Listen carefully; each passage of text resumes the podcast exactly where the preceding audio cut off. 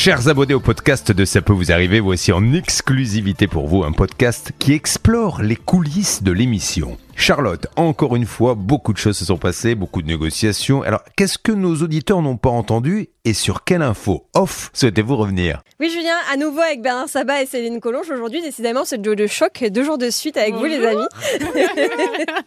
Merci de me faire l'honneur de rester avec moi. Euh, Céline, je voulais tout de suite revenir sur un truc qui m'a interpellée. Julien n'a pas réagi, mais euh, moi, c'est pas tombé dans l'oreille d'une sourde. Alors, comme ça, tu as récupéré le 06 d'un directeur de Casto. Attention. Euh, est-ce vraiment pour un dossier ou est-ce euh, est-ce qu'il y a un rencard à venir Alors ça commence par un dossier. Après, euh, la vie nous dira si on se rencontrera. Non, je ne sais pas. Mais en tout cas, c'était pour euh, pour le dossier de notre euh, copine qui avait un problème avec avec sa cuisine. Oui. Et c'est vrai qu'en fait, en appelant au standard du magasin, euh, rapidement, on s'est retrouvé au service pause de la cuisine et, euh, et le monsieur en fait s'est pas présenté tout de suite. Euh, mais voilà, on sentait quand même qu'il connaissait bien le dossier, etc. Et à la fin, je me suis dit bah écoutez, je vais, est-ce que je peux prendre vos coordonnées? Ça évite de repasser par tous les paliers, les différents standards pour avoir un interlocuteur. Et c'est là qu'il me dit bah moi je suis Arnaud, je suis le, le directeur du magasin. Donc euh, hyper cool. Il m'a donné euh, son numéro de téléphone.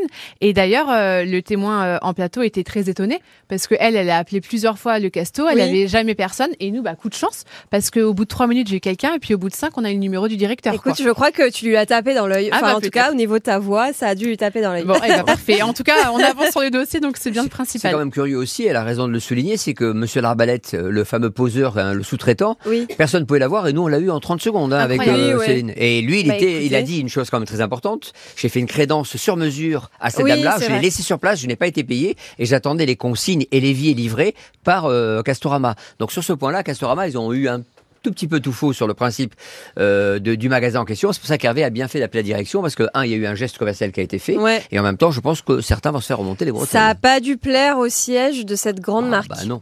Euh, D'ailleurs, euh, petite euh, petite parenthèse euh, pour les plus en- attentifs d'entre vous, vous aurez remarqué que Arnaud, on l'a eu une première fois à l'antenne. Julien lui a dit bonjour et lui a expliqué la situation. On l'a eu une deuxième fois. Julien n'a pas compris qu'on l'avait eu C'était le même.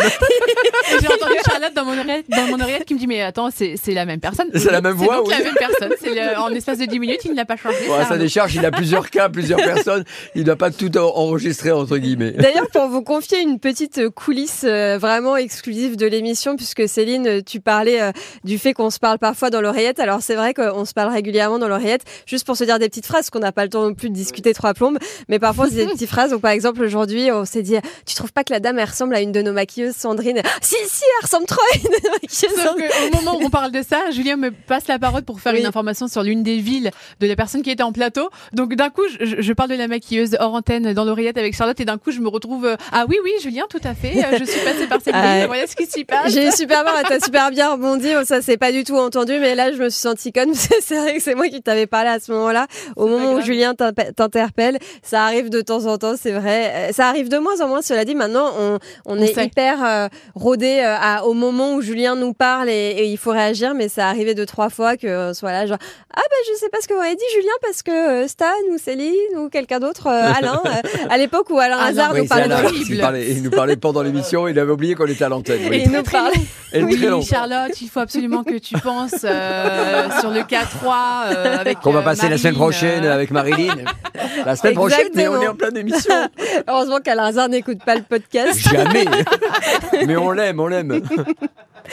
Euh, un autre cas qui euh, normalement devrait euh, très très bien se passer, Bernard, c'est le cas contre Avis, avec cette dame qui avait loué une voiture et qui s'était vue reprocher des rayures qui existaient en fait avant la location. Il paraît que tu as été appelé depuis la Tanzanie. Alors oui, l'une des directrices m'a joint pour me dire que le président était au courant du, cas. Et donc le président était en réunion, m'a envoyé un texto en disant je vais vous, vous appeler. Il m'a appelé à 11h du matin, donc pendant les infos. Et il m'a dit, écoutez, un, je, je vous donne mon mail personnel, vous l'envoyez directement à Mélanie, donnez-moi son portable, je vais gérer le problème moi-même. La personne, la responsable étant donc à l'étranger. Euh, Elle se elle va- faisait des petites vacances, euh, petit safari ah, euh, en bah, Afrique. C'était normal qu'elle soit en vacances et puis elle a été son, son superviseur a répondu quand même. Le cas est bien identifié. Elle a apporté la preuve et elle a fait ce qu'on dit souvent dans cette émission depuis plus de 20 ans. Hein, c'est d'aller filmer hein, avant quand on prend la voiture, même si on n'est pas sûr hein, qu'il y a des, des coups, euh, des rayures ou des bosses. Ben, on fait le tour, tout seul comme un grand, et, et comme ça au moins c'est un état des lieux, comme ça se fait pour un appartement. Ça prouve une chose, c'est que quand on est directeur, on n'est jamais vraiment en vacances en fait. On peut être dérangé euh, à toute heure du jour. Oui, mais c'est ça aussi d'être président d'un groupe. Et Monsieur euh, Pierre-Olivier Bard a très bien réagi. euh, c'est quand même le, le groupe Avis euh, Budget. C'est un grand groupe, c'est un groupe américain et ils sont leaders aujourd'hui avec évidemment nos amis d'Europecar et de Hertz. Donc ils défendent leur carte et Sixt est juste derrière. Donc vous voyez que les quatre se battent et ils peuvent pas se permettre d'avoir une mauvaise pub. Et à l'aéroport de Nice encore moins. C'est quand même très rare d'avoir des PDG qui nous disent donnez mon mail euh, à votre euh, au plaignant et il m'écrit et je règle le problème tout de suite. Parce que dans tous les cas, aujourd'hui, l'image est, est- est forte pour le- les loueurs de voitures. On peut pas se tromper, surtout en plus qu'elle a des arguments légitimes. On lui a débité ces 1400 euros illégitimement, alors qu'elle avait apporté une vidéo, elle a apporté des preuves. Et on lui a fait pendant qu'elle a été dans son vol au retour Ouais. de ses vacances. Donc ça fait quand même un peu beaucoup. Et certains ont travaillé dans l'urgence, ou bien peut-être ils sont commissionnés, mais c'est ça, c'est important de signaler que dans tous les cas, on ne peut pas agir si vite. On doit parler avec la cliente et dire, vous nous avez rendu la voiture, on n'a pas pu la contrôler. Qu'est-ce qui s'est passé? Mais on ne débite pas comme ça. C'est vraiment le genre d'histoire, je trouve, où on se dit bon bah ça arrive aux autres, mais moi ça m'arrivera pas. Et là, euh, pour le coup, on a vraiment quelqu'un qui a eu le réflexe de prendre une vidéo. Heureusement, sinon elle n'aurait rien pu Ah faire. ben, elle aurait donc payé ses 2500 euros, c'est-à-dire les 1400 euros qui a, pour lequel elle a été prélevée, hein, qui était son empreinte carte bleue, elle aurait payé la différentielle de elle 1100 aurait pas euros. payé la différence parce que c'était la franchise en fait, elle était Bon, bah, assurée au-delà. Bah. Mais bon, c'est 1400 euros et d'ailleurs euh, la preuve que bon, euh, faites attention à, à ce que vous souscrivez quand vous prenez un, un contrat de location, parce que euh, là on vous applique une franchise de 1400 euros, c'est quand même pas rien quoi. Mais vous savez, alors là, je, je vais défendre les loueurs de voitures. Hein. C'est obligatoire cette empreinte de, de carte de crédit. Euh, elle aussi entre 900 euros et 1500 euros, ça dépend de la catégorie de voiture que vous. vous Oui, mais c'est pour ça que c'est important d'être bien assuré pour que cette franchise s'annule si jamais il y a un souci. Alors si euh, tu as raison de, de- et on terminera peut-être là-dessus, mais le problème Ouais. c'est que tu payes des assurances en plus, tu as, évidemment ton empreinte carte bleue descend, mais le problème c'est que tu payes et parfois pour rien. Donc euh, on préfère en général ne pas prendre toutes les assurances qu'on vous propose, parce qu'évidemment les assureurs, euh, dans les loueurs de voitures cochent des cases, et évidemment font payer des assurances sur lesquelles ils gagnent des choses, et parfois on est déjà assuré avec euh, Ouais. sa voiture, sa maison, euh, on a déjà des assurances, donc il faut Bien faire sûr. attention. Il n'y a que le, la- le double conducteur qu'il faut prendre absolument. Ah, oui. Parce que ça, c'est essentiel. Vous roulez avec votre épouse, vous avez un petit malaise, vous pouvez pas conduire la voiture. S'il y a un accident et c'est elle qui conduit, vaut mieux prendre toujours deux conducteurs. C'est le seul conseil que je peux donner. Merci Bernard, merci Céline, à Bye bye. demain. À demain